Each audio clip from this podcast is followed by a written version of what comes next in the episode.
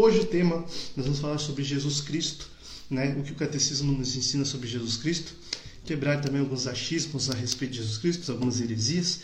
Eu vi uma hoje, aí, em um lugar aí que eu vou falar depois, mas tudo bem. Vamos então iniciar em nome do Pai, do Filho e do Espírito Santo. Amém. Espírito Santo de Deus, desça sobre todos nós, aqueles que estão acompanhando, sobre mim, para que nessa noite nós possamos aproveitar o melhor possível, compreender e alimentar-nos da tua palavra e da verdade da tua igreja. Maria, passe à frente de todas as nossas dificuldades, abre nossa mente para compreendermos a vontade de teu Filho Jesus. Ave Maria, cheia de graça, o Senhor é convosco. Bendita sois vós entre as mulheres, bendito o fruto do vosso ventre, Jesus. Santa Maria, Mãe de Deus, rogai por nós, pecadores, agora e na hora de nossa morte. Amém. Em nome do Pai, do Filho e do Espírito Santo também. Eu vou ter que no meio, muitas vezes, limpar o nariz aqui, dar uma espirrada, porque não estou muito bem. Mas eu vou começar então essa live, essa, esse curso. Muito bem, vamos começar. Eu vou ler a primeira é, Epístola de São João, capítulo 1, no versículo 1, vai dizer assim: O que era desde o princípio, o que temos ouvido, o que temos visto com os nossos olhos, o que temos contemplado, e as nossas mãos têm apalpado no tocante ao Verbo da vida, porque a vida se manifestou e nós a temos visto. Damos testemunho e vos anunciamos a vida eterna, que estava no Pai, que se manifestou a nós. O que vimos, ouvimos, nós vos anunciamos, para que também vós tenham comunhão conosco. Ora, a nossa comunhão é com o Pai e com seu Filho Jesus Cristo. Escrevemos-vos essas coisas para que a vossa alegria seja completa. Palavra do Senhor, graças a Deus. Vamos falar do Cristo. Nós temos que entender que o Cristo é o centro de tudo para nós católicos. Ele é o centro da catequese.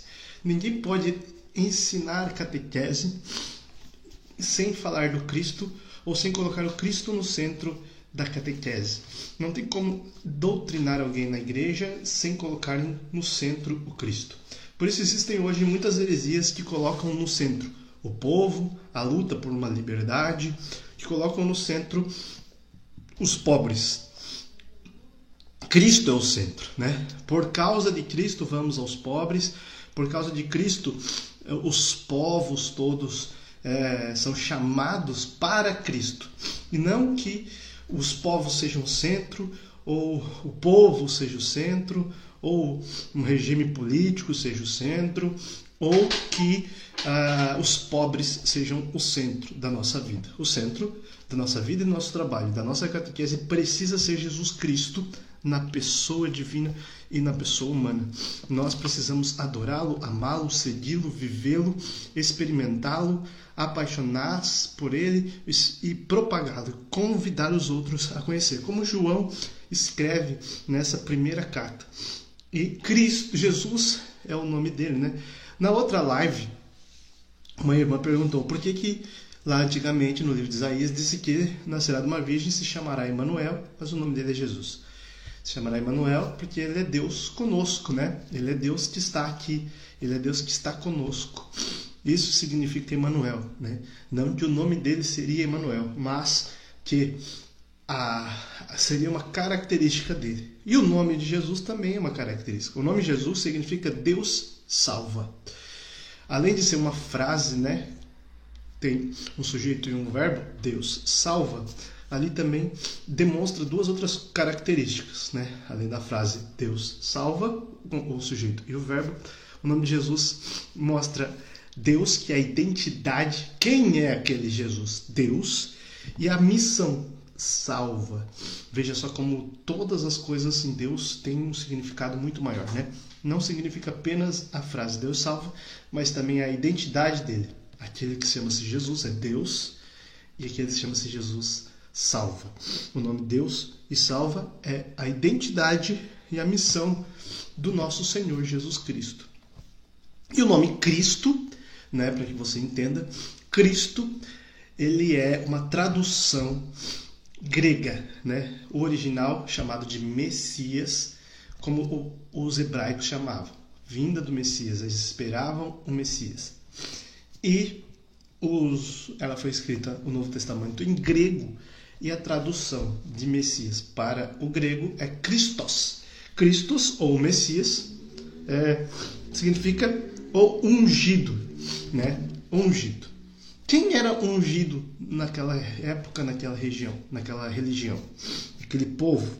Três tipos de pessoas recebiam a unção, né? Com um óleo no chifre. O chifre dava significava poder, né? A unção significava alguém escolhido, separado, derramado sobre ele um azeite, um óleo que representava que aquele óleo estava dando a ele a sua missão, a sua tarefa e a sua capacidade, né? Uma representação. E quem era ungido era três classes de pessoas: os reis, os sacerdotes e às vezes os profetas. Então, o Cristo, o Messias, ele era ele era esperado por aquele povo na figura de um rei, na figura de um sacerdote ou na figura de um profeta, ou os três, um rei que fosse sacerdote e profeta. Mas quando viram o carpinteiro que pregava, eles viram uma pessoa e não enxergavam nele a característica de rei, não enxergavam nele a característica de profeta. Eles não achavam que as profecias dele eram, que aquilo que ele pregava eram é, vindas de Deus, né? E também não enxergaram nele um sacerdote. Por que não enxergaram? Porque não, não viram na cruz o sacrifício dele como um sacrifício redentor. Por isso muitos esperavam esse Messias, né? Todos os judeus esperavam o Messias como um rei que viria poderoso com um exército para derrubar os poderosos que sempre tomavam conta do povo de Israel. Né? O povo de Israel, a terra de Israel foi, foi invadida pela Babilônia, foi invadida pelos, pelos fenícios, foi invadida pelos romanos e foram invadida várias vezes. E eles esperavam um rei poderoso com um exército que vinha para derrotar é, aqueles. Desculpa, gente, estou gripado. Que vinha para derrotar os seus invasores e seus inimigos. Né? Eles não esperavam um Messias ungido, um rei, sacerdote profeta que viria para trabalhar no campo espiritual. Eles não imaginavam isso. Então, Jesus, ele é Deus salva, significa esse. O nome de Jesus significa Deus salva, mostra sua identidade, ele é Deus, mostra sua missão, ele salva. Cristo é o um ungido e ele é ungido. E ele é rei, sacerdote e profeta. Ele engloba as três características de alguém ungido. Por isso, no batismo, quando somos batizados em nome do Pai, do Filho e do Espírito Santo, recebemos a água do batismo que purifica os nossos pecados, nos faz participantes da graça de Jesus, da cruz de Cristo, da salvação na cruz e a unção nos é dada, né, para que sejamos também reis, sacerdotes e profetas. Reis porque seremos reis com Cristo, reinaremos no reinado de Cristo. Sacerdotes porque somos chamados a fazer o sacrifício da nossa própria vida. E profetas porque somos chamados a anunciar o verbo encarnado, a palavra de Deus que é o próprio Cristo, né? Então somos chamados a ser reis, sacerdotes e profetas. Como hoje um padre, é, presbítero e sacerdote tem o mesmo a gente chama a mesma coisa, padre, sacerdote, presbítero. Cada uma desses nomes tem um significado diferente. Padre é que também engloba todas as atividades dele, mas o sacerdócio significa a função de oferecer o sacrifício pelo povo. Então, os sacerdotes judeus pegavam os sacrifícios, entravam lá dentro do, do, templo e ofereciam a Deus os sacrifícios que o povo levava. O sacerdote da Igreja Católica, o padre, por isso que antigamente ele ficava de costas para o povo, porque ele pegava as orações, as ofertas, as, as entregas do povo e ele ofertava. Então ele era também oferta, sac, vítima, sacrifício junto com o Cristo, né? E ali o Cristo de fato era o, vamos chamar assim, a oblação, ou seja, a oferenda, né, a oferta que é Cristo no altar se ofertando a nós, na sua nova paixão que não tem sangue, né, incruenta. Vocês estão entendendo? Se vocês não estiverem entendendo, manda perguntas aí, tá? Estou falando um pouco mais rápido, talvez. Hoje eu vou fazer uma live um pouco mais curta. Vou tentar fazer de uma hora só, mas Então, muito bem, Cristo é ungido. Quem unge? O Pai. Quem é o ungido? O Filho. Quem é a unção? É o Espírito Santo. Então, o próprio Deus, ele é o que unge, o que é ungido no Filho e que é a unção no Espírito Santo. É derramada do Pai para o Filho, né? Procede do Pai para o Filho. Lembra que a gente falava na outra aula? Então, Deus unge, Cristo é ungido e o Espírito Santo é a unção que enche, que batiza, que, que, que está em Cristo, né? E para que Jesus veio? Depois eu vou falar mais sobre isso, mas Jesus vai dizer que ele não veio para servir, ele veio para ser servido. Mas como então ele é rei? Não, desculpa. É, ele veio para servir e não para ser servido, né? Eu controquei as coisas. Ele veio para servir e não para ser servido. Olha que interessante, né? A gente poder olhar o tamanho amor de Deus, que é Deus Todo-Poderoso e que se colocou como um servo humilde, que não veio para ser servido, mesmo sendo rei, veio para servir. Primeiro ele precisava cumprir a sua missão, cumprir o seu chamado, para então ele ser glorificado, manifestar a sua realeza na cruz. Então, primeiro ele veio para servir, ele veio para uma missão, para algo, e não para ser servido, mas depois que Jesus então realiza sua manifestação real na cruz, quando ele é crucificado, ele coloca toda a sua realeza, ele mostra quem ele é rei, ele é coroado rei, e a sua coroa é uma coroa de espinhos. O Senhor é coroado como rei. É uma zombação né, dos romanos, é claro, mas significa ali que ele manifesta a sua realeza. Ele é rei. Veja, primeiro ele vem para servir e não para ser servido. E depois que ele morre, ele ressuscita, ele aparece aos discípulos, manda o Espírito Santo e diz: Ide em todo lugar e pregar o evangelho a toda criatura. Então, depois que Jesus se torna, se manifesta como rei, ele então deve ser servido. Mas antes ele vai dizer assim: Eu já não vos chamo servo, mas vos chamo amigo. Pois o servo não sabe o que faz o seu senhor, mas o amigo sabe. Então, quando ele quer dizer isso, ele mostra que ele está revelando quem é o Senhor, que ele é o Senhor, e ele se revela como um Senhor próximo que quer ser chamado de amigo. Ou seja, ele quer mostrar para nós aquilo quem ele é. Ele não quer se esconder e que nós obedeçamos cegamente. Ele quer que nós conheçamos Ele e nesse conhecimento dele nós desejemos, desejamos cada vez mais, o maior desejo do coração, levar a verdade dele, servi-lo, ser servo e ser amigo dele. Amém? Muito bem. Agora vamos lá. Ele é chamado na palavra de filho. Ele mesmo diz, né? Eu sou filho é, ninguém conhece o pai senão o filho. Ele se chama de filho. E Pedro vai chamá-lo também de filho. Tu és o Messias, o filho do Deus vivo. É, a gente professa a nossa fé como ele sendo filho único de Deus. Filho de Deus. Ele, ele é filho de Deus no sentido de que na pré-existência eterna, por isso ele é filho único. Né? Ele, ele é o único que é filho de Deus e sempre existiu. Ele é o único filho que é filho de Deus e é eterno e é Deus. Nós, né, também somos chamados filhos de Deus. O povo de Israel também é chamado filhos de Deus.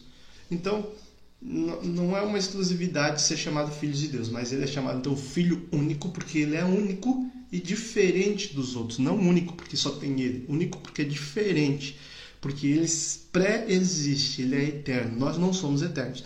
Nós fomos criados. Ele não foi criado, né? E depois também alguns momentos do Novo Testamento, que é escrito em grego, vai chamá-lo de Senhor, de Kyrios. Senhor era uma tradução também do Yahvé, que era o eu sou, lembra que a gente falou na outra aula? Senhor é o nome dado a Deus, chamava o Senhor, Kyrios. E a partir desse Novo Testamento, também é chamado o Cristo de Kyrios, ou Senhor. Quando Maria visita Isabel, Isabel fala: é, eu não tenho. É, da onde me vem a honra de me visitar a mãe do meu Kyrios, do meu Senhor, aquele que está à frente. São Tomé vai declarar sua fé, vai proclamar sua fé e vai adorar o Senhor quando ele coloca, diz: Coloca a mão aqui do meu lado, sou eu, Jesus ressuscitado. Tomé cai de joelho e diz: Meu Deus e meu Senhor. Então, ele vai professar que Cristo é o Senhor. O que significa ser o Senhor? Muito bem, o senhorio de Jesus, né? O senhorio de Jesus significa que ele está à frente, acima de todas as coisas. E ele deve ser aquele que reina, ou seja, que rege, aquele que comanda, aquele que lidera a nossa vida. Vede, é... quem lidera a sua vida? Quando Jesus pergunta para Pedro, quem dizem os outros que eu sou? Vão dizer, ah, tu és esse, tu és aquele, tu és aquele outro. E, aí, e vós, quem dizeis que eu sou? E agora a pergunta que eu faço para você é a seguinte: na tua vida, quem é Jesus? Não quem você vê Jesus sendo, né? Eu vejo Jesus como um Senhor, Salvador, um Rei, um Mestre, um amado, um amigo, não. Quem está sendo é a pergunta que você deve fazer todos os dias. Quem hoje Jesus é na minha vida? Ele, muitas vezes a gente olha para Jesus como um, garçom, né? A gente só faz pedido para ele, um gênio da lâmpada. Muitas vezes a gente olha para Jesus como uma última saída, né? Um desespero.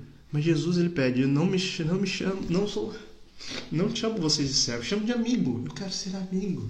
Eu quero estar perto, quero estar próximo de vocês. Mas ele falou que não chamo vocês servos de servos, chamo de amigo, mas somos servos e por isso ele é o Senhor. Apesar de sermos amigos do Senhor, ele é o Senhor e o Senhor é aquele que manda, né? E aí que está. Ele é o que manda, mas ele manda como um amigo, ele comanda, ele lidera. E para nós que estamos católicos, nós precisamos tê-lo como Senhor e Salvador. Senhor, aquele que está sobre nós, aqui nós estamos abaixo dele. É, ele vai dizer no evangelho desse sábado: o mestre, o servo não é maior do que o seu mestre. Então ele é o maior, ele é o mestre. Ele manda, a gente obedece. E quem obedece recebe muitas graças, porque obediência gera graça, porque o Senhor tem o melhor para nós. Então ele, ele é o Senhor Kyrios com essa autoridade divina. E nós somos servos e amigos daquele que é o maior. Então devemos usar esse nome Senhor para adorá-lo. Tu és o meu Senhor, ou seja, eu me rebaixo, eu me oferto, eu me humilho diante de ti desse nome de Senhor para denominá-lo, né, o Senhor Jesus Cristo, para dar a ele autoridade sobre nossa vida, né? Então Jesus nasceu para quê? Por que, que o verbo se fez carne, tá? Eu quero colocar aqui para vocês, deixa eu ver, uma, duas, três, quatro. Quatro motivos do porquê o Cristo, o verbo, encarnou, se fez carne.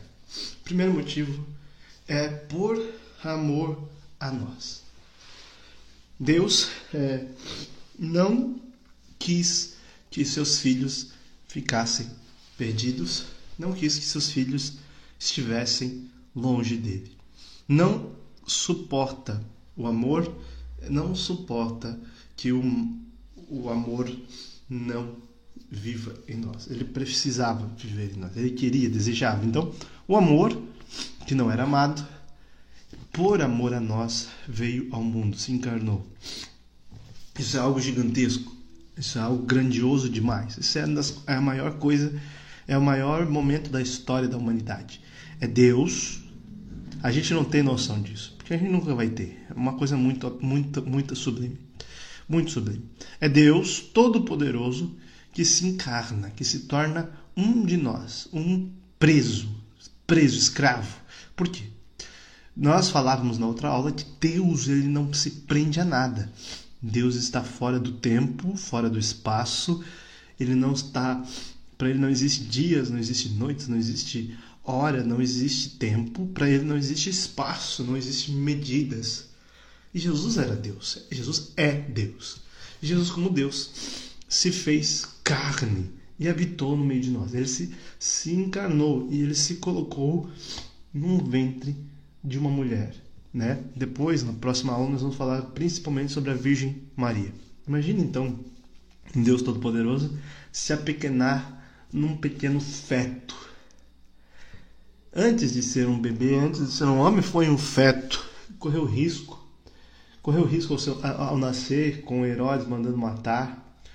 Correu riscos de vida, de ter uma doença. Correu vários riscos.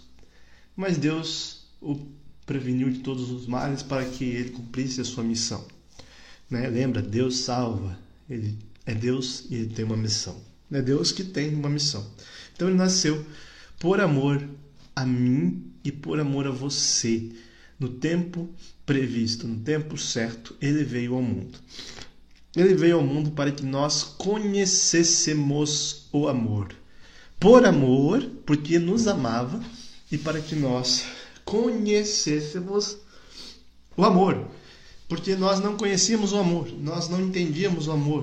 Nós achávamos que amor era sentimentalismos, né? Muitos ainda acham. Tá aí o achismo. O amor não é sentimento. Jesus veio para mostrar que o amor é ele.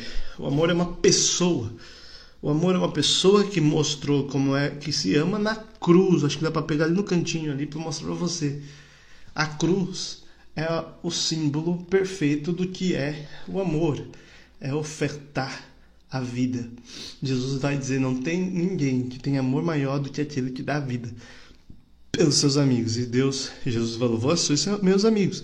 E ele deu a vida por todos nós. Então, nós conhecemos o amor em Jesus. Ele veio pregar o amor, viver o amor, ser o amor, mostrar o amor e pedir para que nós sejamos como ele, ser amor, amar. Ah, mas Deus é amor, então aí está muitos problemas que, de má interpretação dessa frase. Deus é amor, Jesus é amor, mas não é um amor sentimental. Não é esse amor sentimental que a gente tem, né?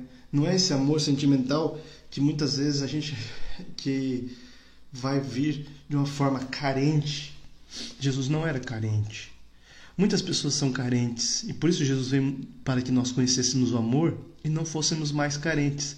E muitos por esse essa carência, por qualquer coisa que parece ser amor, fazem qualquer coisa, se ofertam, se entregam erradamente, né, ao pecado, a uma vida desregrada. E depois dizem que, né, você fazendo as coisas por amor, mas não fazem por amor. Porque o amor é aquele, como eu já disse na outra aula, que quer, quem ama é aquele que quer Deus para o outro, que quer salvação para o outro, que quer o melhor para o outro. Vamos lá. A terceiro motivo que Deus veio, que se encarnou, foi para que sejamos participantes da natureza divina, né? Ele veio morrer na cruz por nós, para que nós saiamos, saiamos, saiamos da natureza do pecado, saiamos do pecado e participemos da natureza divina o mais perto possível. Ele veio para que sejamos participantes da natureza divina. O pecado nos afastava de Deus e nos levava cada vez mais para um abismo. E continua fazendo isso. Quando vem Jesus e morre na cruz, ele nos leva de volta à essência que nós fomos criados. Criados para amar e por amor, criados para louvar a Deus, para viver essa essência, para viver com Deus, para viver em Deus, para louvar a Deus, para glorificar a Deus. E com a nossa vida, né, com a nossa existência. E como nós temos alma racional, nós glorificamos a Deus de várias outras formas. Imagina que tudo, a palavra vai dizer que a natureza louva o Senhor. Como que uma árvore louva o Senhor, né? Bate um vento, ela faz assim? Louva o Senhor? Não. A árvore louva o Senhor com a sua existência. Ela existir é a glória de Deus ali. Um cachorro louva o Senhor com a sua existência. Ele existir é uma glória de Deus, porque foi Deus que fez os animais, os rios louvam o Senhor com a sua existência, as montanhas louvam o Senhor com a sua existência. Nós também louvamos ao Senhor com nossa existência, né? Todo ser que respire, louve e venha seguir. É, nós louvamos o Senhor com nossa existência, mas principalmente quando nós demos a Ele a, o senhorio da nossa vida, né? Muito bem. E o Senhor veio, é, quarto motivo, para ser nosso modelo de santidade. Modelo significa exemplo, né? A gente olha para ele e nos espelhemos nele. Queremos ser imitadores de Cristo. Ele veio para que nós olhemos e imitemos. Paulo acredita que tenha sido um bom imitador de Cristo. Por isso ele escreve: Sedes meus imitadores, porque eu imito Cristo. Não porque Paulo é muito, muita coisa, muito bom, mas não porque ele quis imitar Cristo. Porque ele quis fazer tudo como Cristo fez. Aí tem aquela música do Padre Zezinho maravilhosa que a gente canta: Amar como Jesus amou, sonhar como Jesus sonhou, pensar como Jesus pensou, viver como Jesus viveu, sorrir como Jesus sorria, sentir o que Jesus sentia. E aí, chegando o fim do dia, você dormiria muito mais feliz. Ele é o nosso modelo. Ele é o nosso aquilo que nós precisamos imitar. Então eu não sei o que você está imitando. As pessoas hoje seguem qualquer modelo segue um artista, segue um influenciador, faz o que o influenciador fala, faz o que o influenciador manda, segue cegamente alguém que não é Deus, que não é inteligente, que não é onisciente, que não é onipotente, que não é santo, que não quer ser santo, que não luta pela santidade, que não imita Jesus. Não imite qualquer um, não siga qualquer modelo pelo mundo. Siga, imite um modelo perfeito, o modelo perfeito para nós chegarmos à santidade é o próprio Cristo. Por isso que nós colocamos nos altares os santos, porque eles são modelos daquele que seguiu o modelo dos modelos, o exemplo dos exemplos. Aqui, Santa Teresinha, ela está no altar. A gente olha para ela não para adorar uma imagem, como dizem os protestantes, como eu tive que ouvir esses dias aí não para adorar a imagem de Santa Teresinha, não para louvá-la como deusa, não, mas para olhar para ela e pensar, ela é um modelo de santidade. Mas ela é modelo porque ela disse: No coração da igreja, minha mãe, eu serei o amor. Desse modo serei tudo. Ela seguiu o exemplo de Jesus. Ela foi como Cristo. E sendo como Cristo, ela foi santa. E aí também a gente pode ser santo seguindo o exemplo dos santos e seguindo o exemplo de Jesus. Muito bem? Hoje a live vai ser rapidinha mesmo, que eu tô bem ruim. Só tem mais um pouquinho de coisa para falar. Mais dois temas e eu já falei só meia horinha só. Nós vamos falar então sobre a pessoa divina e humana de Jesus é, existia muitos achismos, né, como eu gosto de falar aqui, heresias que falam de Jesus e acreditam que Jesus tem uma natureza diferente da natureza que nós acreditamos e que o catecismo da igreja professa na nossa fé. Nós acreditamos numa natureza chamada hipostática, uma união hipostática. O que significa união hipostática. Jesus é 100% Deus, desde sempre e para sempre. Desde o dia que o anjo Gabriel veio visitar Maria, e para sempre depois disso, Jesus também é 100% homem. Vamos lá de novo. Ad eterno, ou seja, desde toda a eternidade para toda a eternidade, que a eternidade não é tempo, não é assim desde sempre para sempre, não. Eternidade é outra coisa que não é tempo. Que também podemos chamar de kairos, que é o fora do tempo. Desde, na eternidade, Jesus sempre foi Deus. No tempo, Jesus encarna no ventre da Virgem Maria no dia que o anjo Gabriel a visita. E para sempre, desde aquele dia, ele é 100% homem. Ao mesmo tempo que ele é 100% homem, ele é 100% Deus. Ao encarnar, ele não perdeu a natureza divina. Ao morrer e ressuscitar, ele não perdeu a natureza humana. Quando ele ressuscita, ele ressuscita em corpo glorioso. É um corpo cheio de glória. E ele está no meio de nós. Ele vive 100% homem, 100% Deus. Os gnósticos, o docetismo gnóstico, que é uma heresia, não acreditavam que Jesus era 100% homem. Acreditavam que Jesus era Deus desde sempre, mas a sua humanidade não era como a nossa humanidade. Era uma humanidade diferente, diferente. Tô mal, tô mal, tô doente.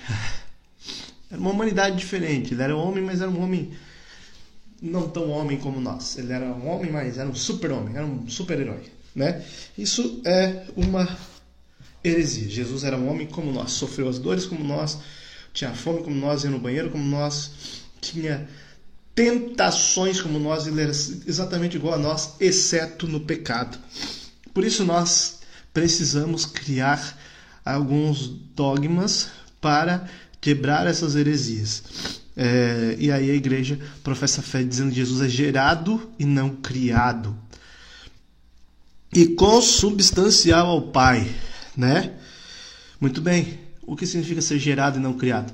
O que é criado? Eu sou criado, você é criado. Esse material aqui é criado. Tudo que você vê é criado. Não existia e de repente passou a existir. Isso chama-se criação. Deus fez e criou tudo do nada. Lembra que a gente falou na outra aula? Se você não viu, a outra aula está no Spotify, no YouTube e aqui no meu Instagram. Deus criou tudo. Jesus não foi uma das criações de Deus. Jesus já existia. Deus fala na terceira pessoa. Criamos o mundo, a nossa, criamos o homem, a nossa imagem e semelhança, criamos. Deus fala no plural, na terceira pessoa do plural, nós, né? Então, Jesus já existia na criação. Ele é a palavra de Deus que tudo cria. Muito bem? Jesus então não é criado, não é uma criatura. E aí a palavra vai dizer que a, a oração do crente vai dizer que ele é gerado, porque ele já existia e foi gerado no ventre da Virgem Maria. Ele foi. Deus sopra o ruá, o sopro da vida, quando uma mulher está grávida. E esse ruá gera no ventre da mulher naquele, naquele lugar, gera ali a alma, o espírito daquela nova criaturinha. Do nada, agora existe uma nova criatura, passa a existir. Jesus era Deus, sempre foi. E ele veio e passou, batizou. Quando Maria é batizada no Espírito Santo, ali passa a estar Deus no ventre dela, que estava lá em todo lugar, porque é onipresente, se coloca ali preso à carne, já no na célula que vai virar, que iria virar um feto, um bebê e Jesus. Consubstancial ao Pai é da mesma substância que Deus, ou seja, ele é o mesmo Deus. E existia uma, uma,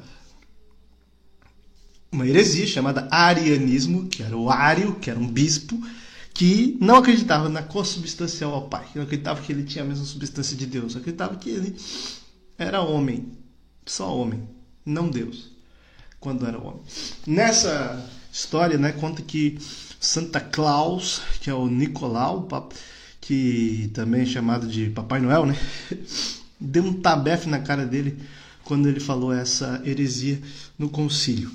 E aí também nestorianismo vai não vai acreditar que Jesus era também os nestorianos não acreditavam também que existia a união hipostática.